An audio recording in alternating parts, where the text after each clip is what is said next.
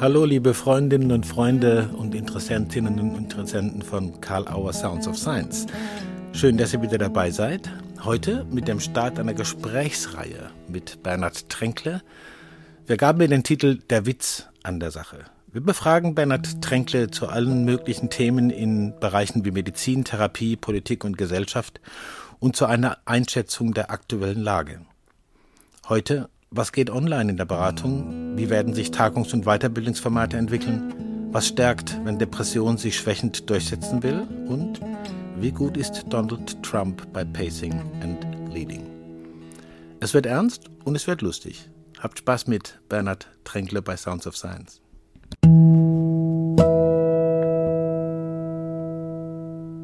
Hallo Bernhard Tränkle, in Rottweil, ne, erreiche ich dich. ja, so, ja. In der Stadt der netten Hunde. ja, da gibt es ja auch einen ganz berühmten Witz, ne? Ja, ja. Was hat, vier, was hat vier Beine und ein Arm?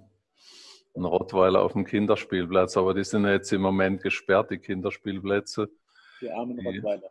Die, die Rottweiler, die Hunde dürfen raus und die Kinder sagen, warum dürfen denn die, warum dürfen denn die Hunde raus und wir nicht?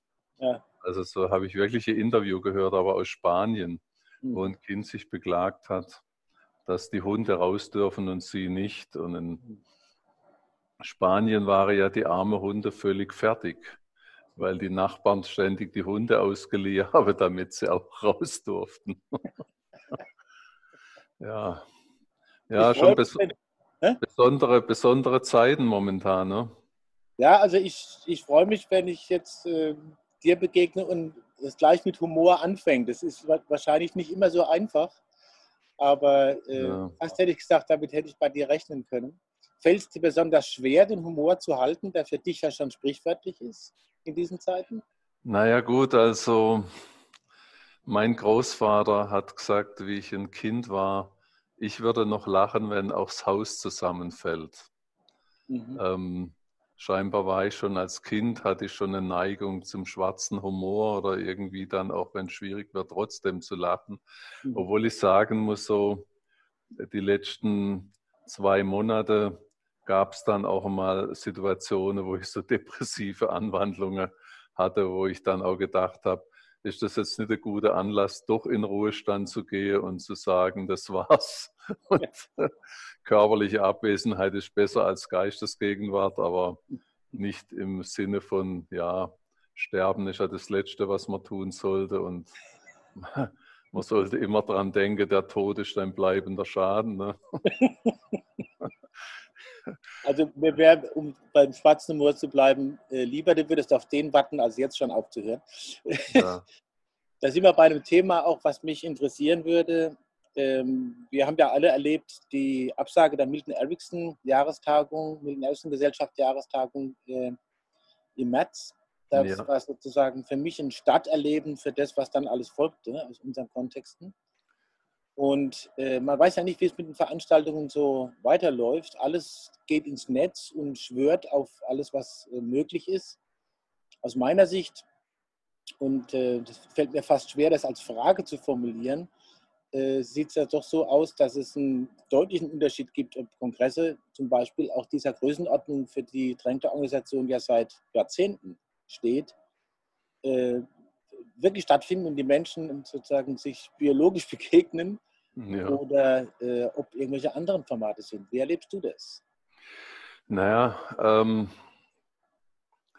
es, ich habe den Eindruck, dass die Leute irgendwie darauf warten, dass es live weitergeht. Mhm. Und ähm, dass ähm, wann immer wir das so zur Wahl angeboten haben, selbst kleine Workshop jetzt im Mai, Workshop von 13, 14, 15 Leute online zu machen, meldet sich die Mehrheit der Leute ab und sagen, wir warten, bis es wieder live möglich ist. Mhm.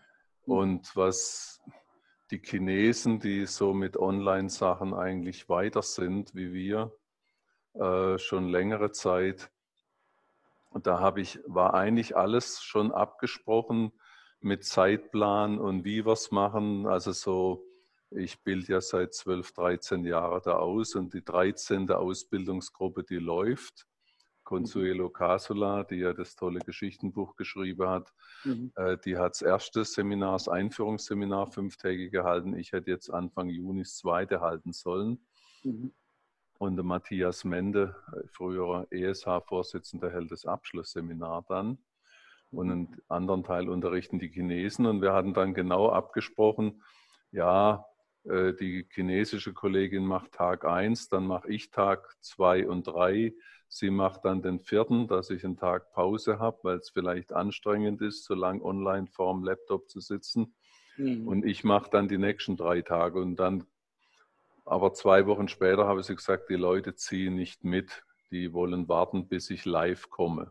Mhm. Also selbst in China musste man dieses Seminar jetzt absagen, was mhm. letztlich mir äh, jetzt nicht unrecht ist, weil ich, äh, dann machen wir es halt nächstes Jahr.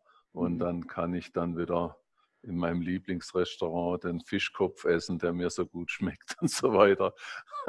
Und ja. irgendwo wieder in die Kunstbezirke gehen, wo es so kleine Galerien gibt, wo ich jedes Mal bin und wo ich immer wieder neue Sachen sehe und was einfach auch Spaß macht. Und ja, mhm. ähm, und aber es fand spannend, dass die Chinesen da auch nicht mitgemacht haben.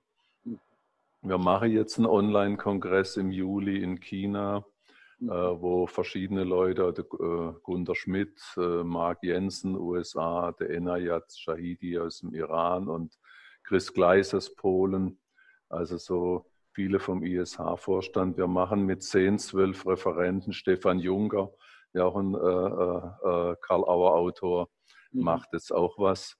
Ähm, ähm, und da probieren wir mal ein Online-Format, zum Teil mit ziemlich attraktiven Hauptvertrag, äh, Hauptverträgen. Amiras, Elisabeth Femonville, die Anästhesistin aus Belgien, mit der ich gerade eben telefoniert habe. Deswegen bin ich zu spät zu unserem Interview gekommen. Ähm, und ja, also da bin ich gespannt, wie das läuft. Ähm, es ist letztlich irgendwie eine, keiner hat so richtig Lust, sich elf Stunden vor einen Laptop zu setzen als Referent und erfordert relativ viel Vorbereitung. Man muss sich überlegen, welche Übung geht, welche Übung geht nicht, was kann ich live demonstrieren mit einem Kollege hier, damit sie sehen, was, was können die überhaupt üben, äh, irgendwo ohne dass jemand dabei ist, was lässt sich übers Internet üben. Also Sachen, die ziemlich eingeschliffen sind seit 30 Jahren, die ich als Referent mache, muss ich plötzlich überlegen, was geht jetzt in dem neuen Medium, was kann ich äh, verantworten. Gut sind alles ausgebildete Ärzte, Psychologen, aber ich weiß ja auch nicht, was bei denen privat gerade läuft und wenn dann irgendwie so äh, Traumatechniken dann gemacht werden, ob dann bei irgendeinem irgendwas hochkocht und er sitzt dann alleine zu Hause und der Therapeut sitzt 1200 Kilometer weg in irgendwo und das sind ganz neue, ganz neue Situationen. Mhm.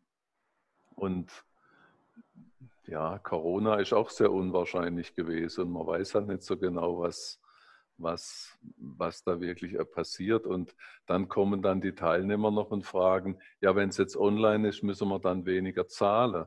Also ich als Referent soll irgendwo plötzlich dann stundenlang Arbeit äh, da reinhänge. Wir haben hier Technik gekauft, da habe ich ja das Glück, dass ich die jungen Leute aus dem Tagungsteam habe, die ja. dann alle möglichen äh, vergriffenen Geräte im Internet doch noch finden, mit denen man dann von einer Kamera zur anderen schalten kann und Überblenden machen kann und dann irgend so ein Dokumentescanner haben wir jetzt umgewidmet ähm, zu ähm, dass ich meine Arbeitsblätter einfach drunter lege, so wie früher beim, beim, beim Overhead-Projektor. Dann drücke ich auf Taste 4, lege das Arbeitsblatt hin und dieser Dokumentenscanner, äh, der spielt mir dann mein Arbeitsblatt online in das Seminar rein. Aber das sind ja alles zum einen technische Investitionen, äh, ja. dann, äh, dann äh, was hier an Kabel rumliegt, jetzt mhm. im Moment, wie unser Seminarraum aussieht. Das kannst du dir nicht vorstellen. Und, und, Aber Unsere Lichtanlage sind hier aufgebaut. Wir haben mhm. Klammern gekauft, damit wir von der Decke Leuchter abhängen können, damit es einigermaßen professionell aussieht. Und dann das und dann eine Kamera geht dann auf die auf die auf die Flipchart. Dann kann ich dann umschalten und stehe dann an. Also wenn man dann mehrere fünf Tage unterrichten soll, dann mhm. kann man nicht einfach nur so in das Ding reinsprechen da. Mhm. Ja, ähm, also es muss einfach bewegter sein. Ne? Also, ja, muss irgendwas... Höre, was hier, als Aussteiger muss man sagen, Hollywood, pass auf, die Konkurrenz kommt. ja. Aber, ja, und dann, wenn man das alles betreibt und dann kommen die Leute und sagen, wird es jetzt billiger dadurch, dass man es online macht. Da habe ich denen zum Teil schon geschrieben, also für euch wird es billiger, weil er die Anfahrt und das Hotel genau. spart. Für mich hm. wird es teurer, weil ich Technik investieren muss und mehr Zeit hm. investieren muss. Dieses Seminar habe ich 300 Mal gehalten und könnte mich einfach hinsetzen und könnte es halten, ohne dass ich was vor. Arbeitsblätter, alles ist vorbereitet, aber jetzt muss ich plötzlich wieder alles Mögliche überlegen und muss vorher mir das strukturieren und die Zeit irgendwie Zeitplan machen, genau, damit es alles passt und so, nicht am, am didaktischen Ziel ankommen und so weiter äh, ja, es ist wirklich, ja, der chinesische Fluch. Mögest du in interessanten Zeiten leben, ja. Ja, du, hast es vorhin gesagt, China, dass, dass das dann ab nächstes Jahr macht. Das spricht da die Zuversicht raus, dass der Bedarf äh, und äh, sozusagen bleibt, sich wirklich zu begegnen und dass ähm, du auch damit rechnest, dass es so kommt. Wie schätzt du das auch bei Kongressen ein? Ich habe ja immer, man hört ja dies und hört jenes. Also in der Einschätzung, glaube ich, sind wir uns einig und mit vielen anderen auch. Ähm, es gibt immer wieder so diese Cassandra-Rufe, ja, wenn man dann wieder was macht, dann gibt es ja vielleicht auch Leute, die sagen, ja, ihr könnt es ruhig machen, aber ich komme nicht, weil äh, ich habe Angst oder sonst irgendwas. Mein Eindruck dabei ist eher, oder ich höre dann immer wieder, dass die Leute sagen, die werden schon kommen, weil sie wissen, was sie verpassen, wenn sie nicht dabei sind. Würdest du das sagen? Mhm. Naja, also da wird's, also wenn, das wird halt von verschiedenen Sachen abhängen, die wir jetzt nicht wissen. Mhm. Ähm, wenn es wenn es wirklich so ist, was also manche auch schon befürchten mit der Immunität, dass es nicht so ganz hundertprozentig sicher ist, ob, man eine, ob alle eine Immunität aufbauen, die infiziert waren. Mhm da hört man halt komische Stories zum Teil jetzt unterdessen, ähm, dass eben irgendeiner wirklich schwer erkrankt ist und der Partner pflegt. Also aus New York habe ich gestern die Story gerade gehört. Mhm. Auch milder Verlauf äh, und dann der, der den schweren Verlauf hat, hat Antikörper danach und die Partnerin, die die ganze Zeit dabei war und auch eigentlich infiziert sein muss, auch die typischen Symptome vom milden Verlauf hat, hat beim Test keine Antikörper. Mhm. Was heißt das jetzt? Äh, heißt es, dass man es wie eine Darmgrippe im Urlaub mehrfach kriegen kann? Oder äh, also ja, dann hätte man wirklich ein Problem. Dann bräuchte man gar nicht nach der Impfung suchen. Mhm. Dann ähm, und Vielleicht müssen wir, wenn wir Feste feiern, in Zukunft Maskenball ganz neu, in, äh, ganz neue Interpretation für, für Maskenball finden. Also die Sache, die vielleicht Spaß macht auf so einer Tagung wie so ein Fest, wo die ganze Tanzfläche voll ist. Mhm. Vielleicht wird es in den nächsten ein, zwei Jahren nicht gehen. Das wissen wir einfach nicht. Mhm. Vielleicht müssen wir, äh, also jetzt in Nordrhein-Westfalen fordern sie, wenn man jetzt so kleinere Seminare hält, die sind dort äh, wieder möglich, höre ich von den Kollegen dort. Ähm, fünf Quadratmeter. Das ist natürlich jetzt selbst beim großen Gruppenraum, den der Gunter Schmidt hat, mit dem ich gestern telefoniert habe. Ähm, ja, bei 65 Quadratmeter wäre das mal 12, 13 Leute. Mhm. Mhm. Und dann haben wir schon überlegt, dann gehen wir irgendwie Open Air, überdacht Open Air. Oder was machen wir dann? Mhm. Ähm, und gut, die Leute, die Angst haben, also so die Szenarien, die wir durchspielen, also so fantasiemäßig, man weiß ja dann eh nicht genau, wie es kommen wird. Angenommen, man bräuchte jetzt so einen großen Abstand und man hat jetzt wie wir in Würzburg bei mentale Stärke, also mal zwischen kleine Einschub, ich kann nicht eine Tagung mentale Stärke organisieren und sage, ich bin, wir sagen es jetzt ab, weil man, ja. den, Mut, weil man den Mut verlieren. Das würde das Konzept ad absurdum führen, mentale Stärke. Also, ja, das, wir, wir, planen weiter und wir ja. gehen davon aus, wir werden in irgendeiner Form was machen. Und angenommen, wir müssten mit den Abstandsregeln halt auf einer Fläche, wo wir potenziell, wenn wir sie hätten, 1600 Leute plenar unterbringen können. Mhm. Und man könnte dann noch 400, 500 machen dann haben wir ja parallele Räume, wo wir Videoübertragungen machen können. Ja. Wo auch wieder Leute reinsitzen können. Dann sitzt man halt bei einem Vortrag, sitzt der live dabei.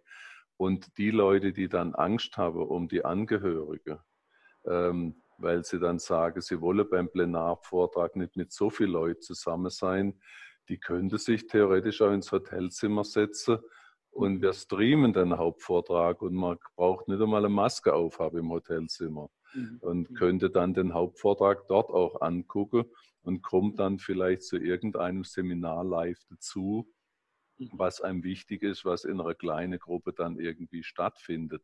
Und was man vielleicht auch dann wieder streamen, dass ein Teil live dabei ist und der andere Teil sitzt halt dann im Hotelzimmer oder sitzt irgendwo, wenn schönes Wetter ist, ähm, dann irgendwo auf der Mainwiese und, und, und guckt sich den und hatte Kopfhörer drin und guckt sich dann da an und dann kann man trotzdem in die Buchhandlung zu dir kommen äh, dann danach und kann dann und du hast dann die Abstandsregel dann. Also da, aber wie das dann wird das wie bringst du Gott zum Lachen? Erzähl ihm deine Pläne. Also äh, ich finde find diese Pläne Spiele also solche Szenarien spiele wir durch und wir fangen an zu überlegen angenommen das geht jetzt länger und was machen wir dann? Und da wird es vielleicht auch dann zu neuen Formen kommen.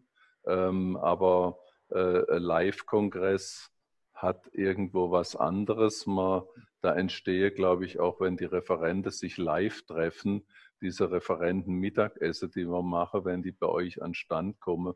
Ich war ja oft genug dabei, da sind auch mal spontane Buchideen äh, entstanden, spontane Zusammenarbeiten, die, wo die Leute nicht den Plan vorher hatte, aber aus dem Gespräch heraus kommen dann Ideen, was man machen könnte.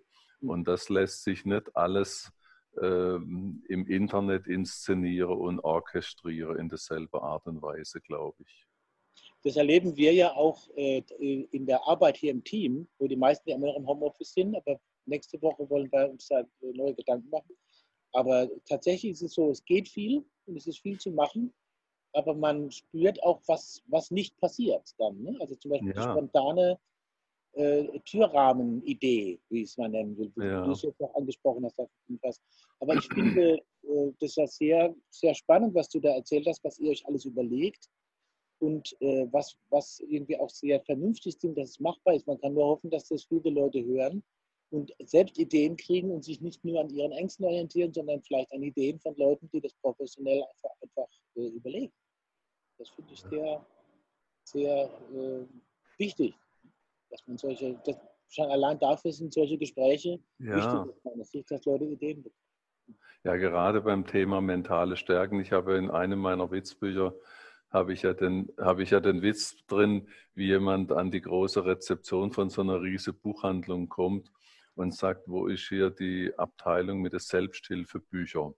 Und der an der Rezeption sagt, ich würde den ganzen Ansatz ad absurdum führen, wenn ich Ihnen das sagen würde. und das ist bei mentaler Stärke auch im ganzen Ericsson-Ansatz, der ist ziel-, lösungs-, ressourcenorientiert und irgendwo da sich zu verkriechen.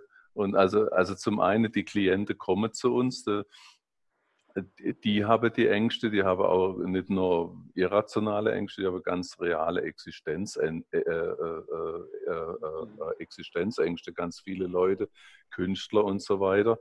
Mhm.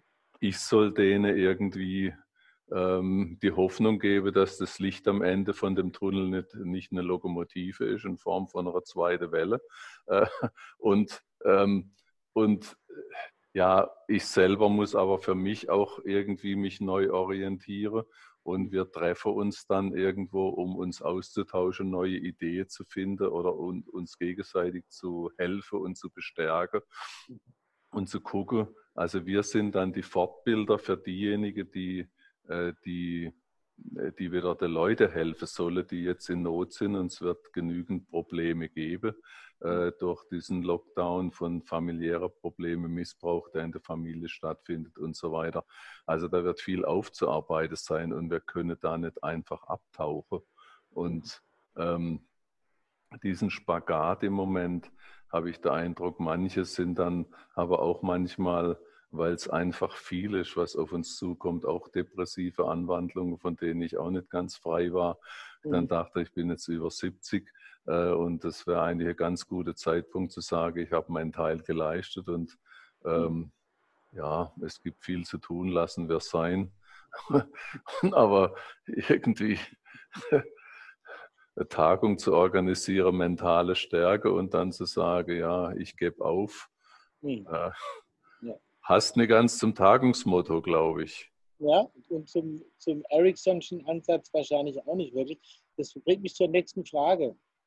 Äh, äh, du, du, hast es ja vorhin schon ein bisschen angedeutet, äh, die besondere Stärke und die, und die Besonderheit der, sozusagen, fällt das richtige Wort jetzt nicht ein, der besondere Gepfiff dieses, dieses Ericksonianischen Ansatzes müsste doch eigentlich auch jetzt nochmal ganz besonders zu spüren sein, wenn man nicht sozusagen, wenn man mit so viel Neuem und Spontanem zu tun hat, dass man es eigentlich kaum manualisiert abhandeln kann, sondern enorme Kreativität. Was macht die sortierte Kreativität von einem Ericksonschen hypnotherapeutischen Ansatz in ein paar Sätzen aus? Kann man das überhaupt in ein paar Sätzen sagen? Kannst noch ich hab's, da habe ich jetzt akustisch was nicht verstanden. Ähm, was macht die, die, jetzt gerade in so Zeiten, wo man äh, mit ganz vielen neuen Problemsituationen zu tun hat, äh, kann man es vielleicht gar nicht so manualisiert behandeln, ja. sondern was macht diesen, den, den Kernwitz des Ericksonischen Ansatzes aus? Das kann man das in ein paar Sätzen sagen? Naja, also das Kernkonzept ist Utilisation und irgendwo, ähm, das gibt es aber ja auch schon zurück bis hin zu den ganz alten Chinesen, dieser äh, Shunzi, wo es so viele Managementbücher gibt, chinesische Kriegsphilosophie das Potenzial erkenne in einer Situation. Und die Situation ist uns ähm, aufgezwungen. Chinesische Schriftzeichen für Krise soll ja die Kombination aus den beiden Schriftzeichen Risiko und Chance sein. Mhm. Ähm, und irgendwo da zu sehen, was uns jetzt an neue Möglichkeiten aufgezwungen wird, aber wo wir auch Chance haben, was Neues zu machen. Gesamtgesellschaftlich, denke ich, steht einiges an, von Klima bis sonst was. Keiner hätte sich denken können, dass es so schnell geht mit der besseren Luft, dass der Flugverkehr komplett eingestellt wird. Aber mhm. parallel dazu kann ich natürlich, mir sind mir ganz Sachen, auf die ich mich gefreut habe, in Kapstadt und so weiter, sind ausgefallen. Aber mhm. war es wirklich nötig? Mhm. mhm. Also also man denkt dann schon drüber nach jetzt und ich weiß nicht, äh, was dann da äh, draus wird. Da habe auch ich schon mehrfach mit Kollegen aus dem Ericsson-Bereich äh, diskutiert. Wird Besinnung kommen bei vielen? Oder wird es in Richtung so wie nach dem Ersten Weltkrieg in Richtung Roaring Twenties ge geben, so Ball aufgemacht wird, haben die Leute nur noch Lust, irgendwo zu feiern und irgendwo äh, ist ihnen alles egal, jetzt wir leben, äh, nach uns die Sinnflut.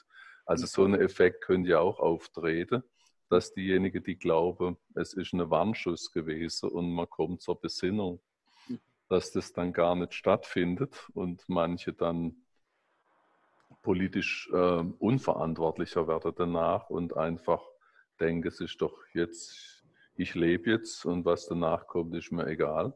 Also wie das dann, wie sich gesamtgesellschaftlich dann ausprägen wird, das wird eine spannende Frage sein. Aber wir sind ja Teil davon und können das ein Stück weit vielleicht auch mitgestalten. Ähm, und aber wie da die Psychologie dann von der Leuten, von der Allgemeinheit sein wird und das wird eine spannende Frage sein, auch was die Leute dann danach äh, machen werden. Das, ja, Du bist also, ja weit, weit gereister, also du warst ja praktisch auf der ganzen Welt. Und du warst auch einer der ersten, von dem ich gehört habe, diese, diese Beobachtung äh, konfuzianische Gesellschaften und äh, eher mitteleuropäisch-christliche Gesellschaften und so. Äh, fällt dir was auf, auch im Unterschied äh, der Bewältigung des Umgehens mit unvorhergesehenen Situationen äh, in den Welten, wo du warst, also insbesondere in den, in den asiatischen Ländern wie Japan oder China und hier? Ja, also so in manchen, also jetzt, wenn ich jetzt, wenn ich auf den Iran oder so gehe, die sind, da habe ich den Eindruck, da sind jetzt viele eher am Resignieren und glauben immer, dass wirklich mit dem Mullahs und so weiter eine Änderung kommt und mhm. ähm, wohl das Land verlassen und erst wieder zurückkommen, wenn sich was ändert, wenn sich was geändert hat, aber äh, habe resigniert und wolle irgendwo nicht mehr kämpfen, habe ich den Eindruck. Mhm diese ganze Sanktionen jetzt noch Corona dazu, da, da wird versucht, der große Teil der Elite irgendwie rauszukommen, habe ich den Eindruck. Die Chinesen, ähm, da kann ich es nicht genau einschätzen, was da, was da läuft genau. Da scheint auch politisch ziemlich, ziemlich Dampf drin zu sein, Unzufriedenheit. Da habe ich zum Teil bei Telefonate, habe ich dann schon auf andere Kanäle über Chat und SMS oder so dann irgendjemand gesagt, du, du sagst ja, sie soll die Klappe halten, das ist zu gefährlich, was sie hier, was sie jetzt da am Telefon sagt. Wir mhm. werden, das wird alles abgehört. Und da, mhm. wenn dann irgendeine äh, prominente Professorin am Telefon unter Namensnennung große chinesische Führer kritisiert und als verrückt bezeichnet und so, also Sache, was im letzten halben Jahr gelaufen ist, wo ja die ja da eine große Unzufriedenheit ist, zum Teil aber gleichzeitig ein irrsinniges Kontrollsystem aufgebaut worden ist über die Handys und ähm, ja, die das nicht damals nicht gesehen habe, vor vier, fünf Jahren, als ich sie gewarnt habe, die wollte mir dann die Bezahlfunktion einrichten. Dann habe ich gesagt, nee, ich zahle bar und dann, ja, wieso ist doch so bequem? Und sagt, ja, es ist bequem, aber du bist dann, die wissen ganz genau, was du machst, wo du bist, was du machst und mhm. so weiter, ob du Taxi fährst und dann damit bezahlst und so weiter. Mhm. Und die Junge, ja, die Regierung kann uns nicht kontrollieren und so. Und sagt, ich schicke dann das als Screenshot, wenn ich was äh, als Foto und dann findest es nicht mehr als Text und so. Und dann ja, ja, ja, aber sie wissen aber auch trotzdem, wo du jetzt bist und dass wir zwei zusammenstehen, solange man das Handy von unserer Mama benutze und mein Handy deiner Mama gebe und so. Ähm, und da waren die sehr naiv und gleichzeitig habe ich es zum Teil akzeptiert, weil die zu viele sehr undiszipliniert waren in China. Und jetzt sind sie, sind sie sehr unzufrieden, habe ich den Eindruck im Moment. Und das überlappt sich jetzt mit der Corona-Krise. Am Anfang ist auch vertuscht worden und äh, das chinesische ähm, Telekommunikationsministerium veröffentlicht vierteljährlich immer, wie viel SIM-Karte und wie viel Festnetzanschlüsse gibt. Schon seit 10, 20 Jahren. Das sind offizielle Zahlen, die in die Öffentlichkeit gehen. Und einer am politischen Lehrstuhl von der Uni Konstanz hat mich informiert Anfang April, dass das wäre ständig stiege. Mhm. Aber jetzt zwischen Ende Dezember und Ende März gibt es 21 Millionen weniger SIM-Karten plötzlich in China. Und eine Interpretation ist, äh, es gibt sehr viel mehr Tote, wie bekannt gegeben worden sind. Sind auch viele Festnetzanschlüsse äh, sind verschwunden, aber nicht so in dem Ausmaß in Millionen.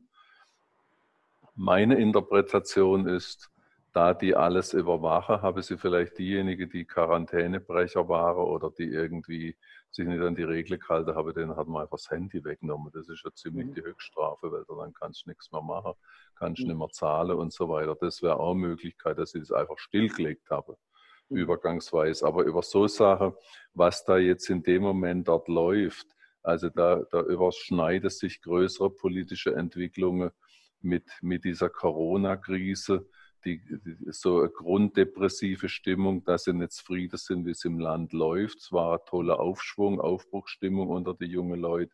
Und jetzt kommt wieder so eher so wie unter Mao, so alles so, so eher so kommunistisch und Kontrolle und du musst die, die, die Schriften des großen Vorsitzenden lesen und noch unter, noch unter Zwang. Also die, die, die sehe dann auf dem Handy, wie lange du drauf bist und dann mache die zum Teil im Computer andere Sachen und blättern um und tue so, als ob sie dann da drin gelesen hätte und so weiter.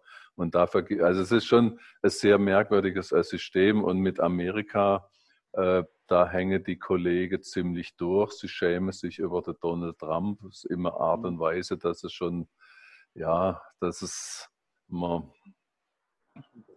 wobei, ja, also so, ich finde ja, wenn ich so zurückblicke, die letzten 30, 40 Jahre, hatte Trump äh, die Wahl gewonnen, weil er die amerikanische Mentalität sehr gut gepaced hat. Das America mhm. First war eine exzellente Pacing-Strategie in der Ericsson-Sprache, in der NLP-Sprache.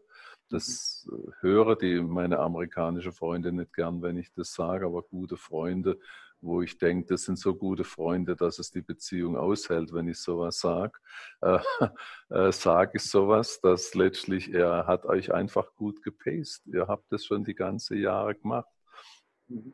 Und das zeigt sich selbst jetzt zum Teil in solche auch in solche Krisensituationen, dass nicht wirklich auch bei der amerikanischen Kollege nicht diese Kooperation und Solidarität da ist, die ich bei der anderen Leute sehe.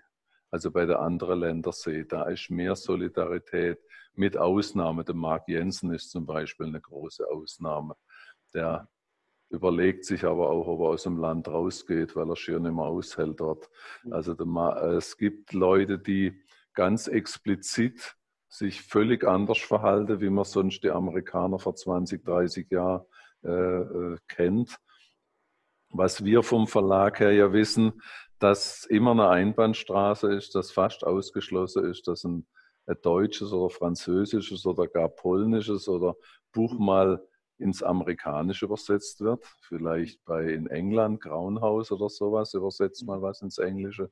Aber dass der amerikanische Verlag, selbst jetzt ein Bestseller wie Manfred Brier Minimax, mhm. Der ja ins Tschechische übersetzt ist oder ins Koreanische oder so Sprache, mhm. wird Amerika, America first. Mhm. mhm. Wenn du nicht Amerikaner bist, das ist immer Einbahnstraße. Ich kenne keinen einzigen Fall, wo jemals ein europäischer Kollege in Amerika zu einem bezahlten Workshop eingeladen worden ist.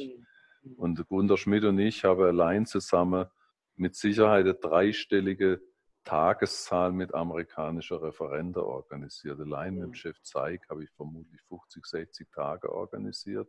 Mhm. Zu einer Tagung als Selbstzahler und so weiter wird man dann einmal eingeladen. Mhm. Aber zum bezahlten Workshop kenne ich keinen einzigen Fall. Mhm. Und das funktioniert mit jedem anderen Land. Die Chinesen waren bei mir in Rottweil, ich bin bei ihnen in China, die Iraner haben bei mir schon einen Workshop gehalten, ich war bei ihnen, der Waldemar der Hartmann ist bei mir, ich bin, habe in Südafrika mehrfach was gemacht, in Polen habe ich Workshop gehalten, der Chris hat bei mir, mit jedem Land der Welt funktioniert aber America first.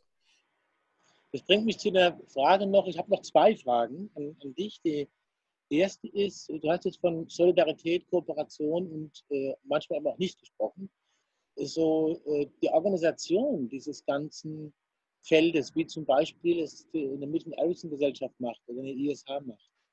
Äh, da kann ich mir vorstellen, dass jetzt da sehr viel Solidarität auch gefragt ist und äh, man das auch braucht, dass das gut weitergeht.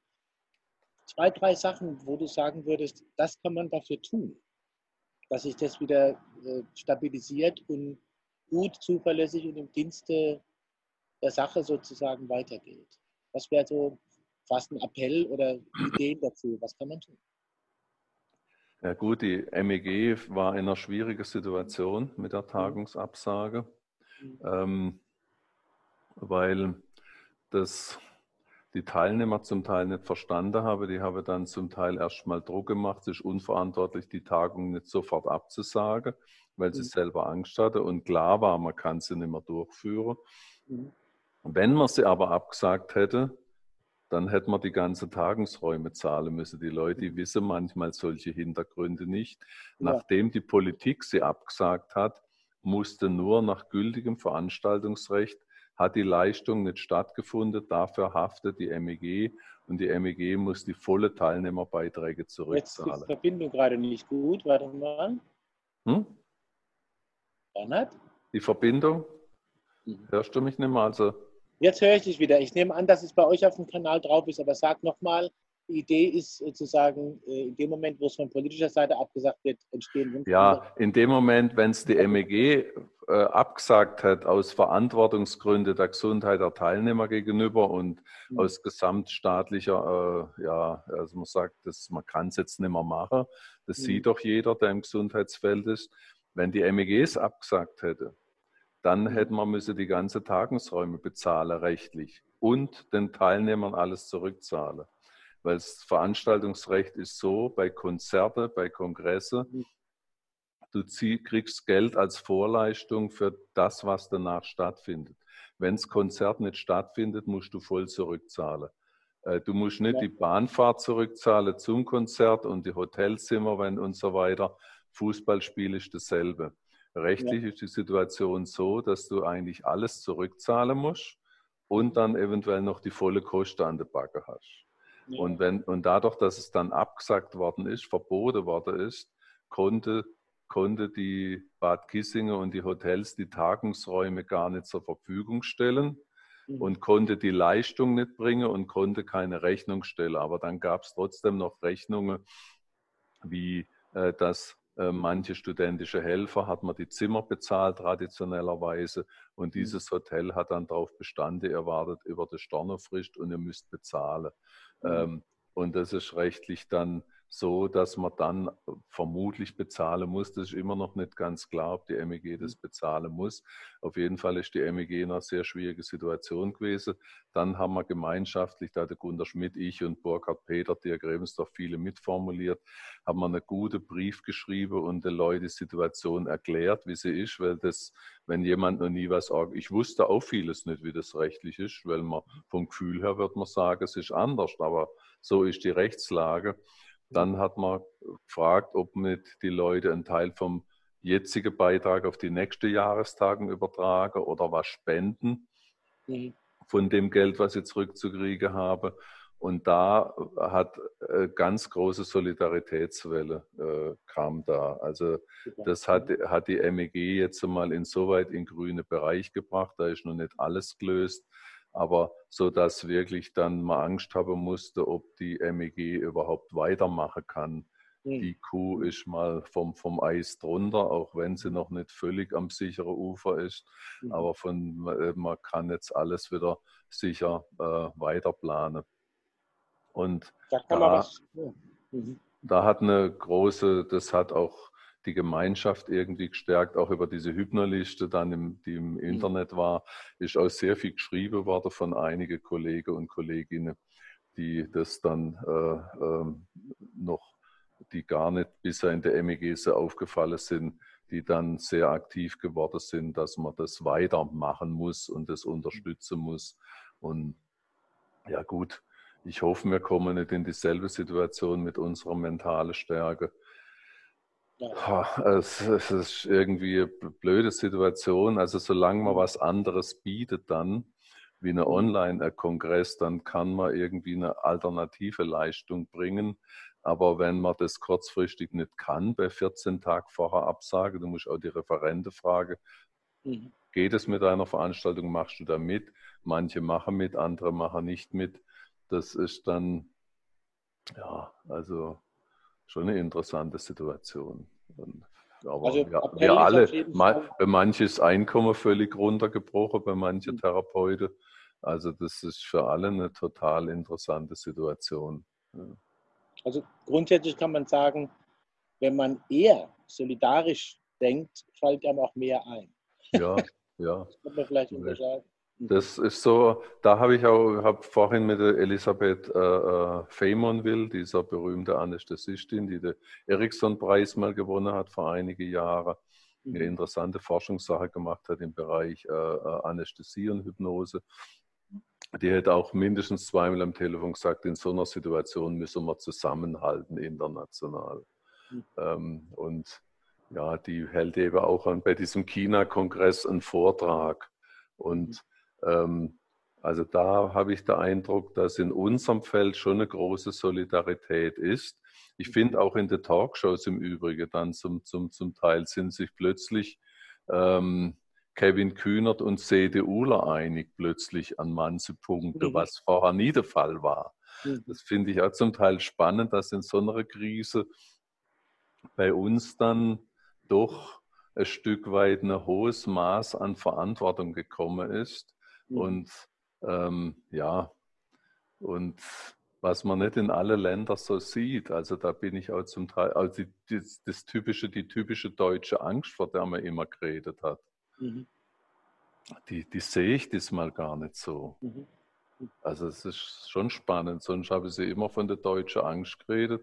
Mhm. Und wir kommen mit der Todeszahl und der infizierten Zahl erstaunlich gut durch die Krise und mhm. sind irgendwo zum Teil, denke ich, wesentlich optimistischer und wenig furchtloser unterwegs wie manche Nachbarländer. Mhm. Also das ist ja, das ist auch spannend. Ich gucke ein bisschen auf die Zeit, Bernhard, so einfach, äh, wie normal der Rhythmus ist bei unseren Gesprächen. Es ist unheimlich spannend und ich möchte dich jetzt sozusagen gleich äh, festlegen vor allen Hörerinnen und Hörern, dass wir das fortsetzen und dann einfach weiter beobachten. Vielleicht in drei, vier Wochen wieder draufschauen und gucken, was ist bis dahin geschehen und was gibt es Neues. Aber meine klassische Abschlussfrage muss noch kommen. Äh, gibt es irgendeine Frage, wo du gedacht hast, oh, da freue ich mich drauf, die kommt bestimmt und sie kam nicht und du konntest dazu nichts sagen? Last chance to ask yourself. Oder dann in ein paar Wochen wieder. Nee, also woher weiß ich, was ich denke, bevor ich höre, was ich sage? Also ich habe im Moment keine besondere Frage mehr im Kopf. Ich wäre froh, wenn ich ab und zu ein paar Antworten hätte. Und manchmal hat man eine Antwort und sie passt nicht zur Frage, aber ja. Das nehmen wir mit als sozusagen letzte, letzten Satz und letzte Idee zum Weiterbeobachten und wir treffen uns wieder. Würde ich mich ja. sehr darauf freuen. Und alles Gute für mentale Stärken und für alle weiteren Projekte.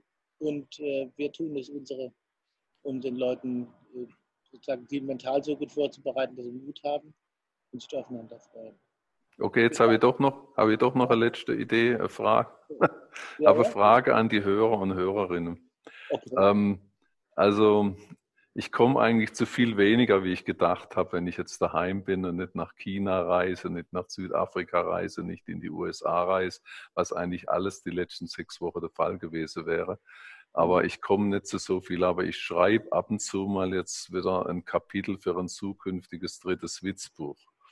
Da ist ja schon oh. seit 20 Jahren gab es keins mehr und im Megafon sind immer Kapitel erschienen. Da ist mehr wie die Hälfte vom Witzbuch existiert eigentlich eh schon. Und unterdessen gibt es viele lustige Comedy-Filme in YouTube und so. Und in WhatsApp wird total kreative Sachen kursieren. Aber die alte Kunst des Witzeerzählens, die Leute, die früher Witze erfunden haben, drehen jetzt Filme, habe ich den mhm. Eindruck aber vielleicht kennt doch noch jemand irgendwie neue, gute, interessante Witze. Und wenn jemand irgendwie eine gute Witz kennt, der irgendwie psychologische Themen berührt oder so, dann kann man mir den Witz gern zuschicken. Und dann gucke ich mal, was meine Imageberater sagen, äh, je nachdem, was mir zugeschickt wird, ob man das ins neue Witzbuch aufnehmen kann oder ob man das auch nicht mit Perforierung retten kann. Ja. Ich gerade sagen, man wird wahrscheinlich wieder perforiert, um um. Äh, sein, sein, sein, Profil zu retten gegenüber dem, dem man es schenkt, oder man passt ins Weltbild der Beschenkten. Ja, ja. Das war deine Idee dann. Naja, wir werden im Alter, im Alter wird man ein bisschen vorsichtiger. Ganz so schlimme Sache wie in meinem ersten Witzbuch werde ich, denke ich, nicht mehr schreiben. Oh. Wie auch immer. Also man kann dich anschreiben, äh, man kann es auch per Postkarte Brief machen, man kann es per Mail machen. Das findet man auf deiner Seite, ne? Ja, mail at bernhard-tränkle.de oder wenn man ins Internet meinen Namen eingibt, dann wird man irgendwo auf eine E-Mail-Adresse kommen oder an Karl Auer Verlag schreiben, dann leitet er es weiter. Genau, genau. Freue ich mich. Das war jetzt, okay. wie gut, dass dir das noch eingefallen ist. Okay, bis bald, Bernhard. Okay, bis bald. Grüße an die ganze Tränkle-Mann- und Frauschaft und ans Team. Okay und Alles allen. Klar. Tschüss. Gut, tschüss.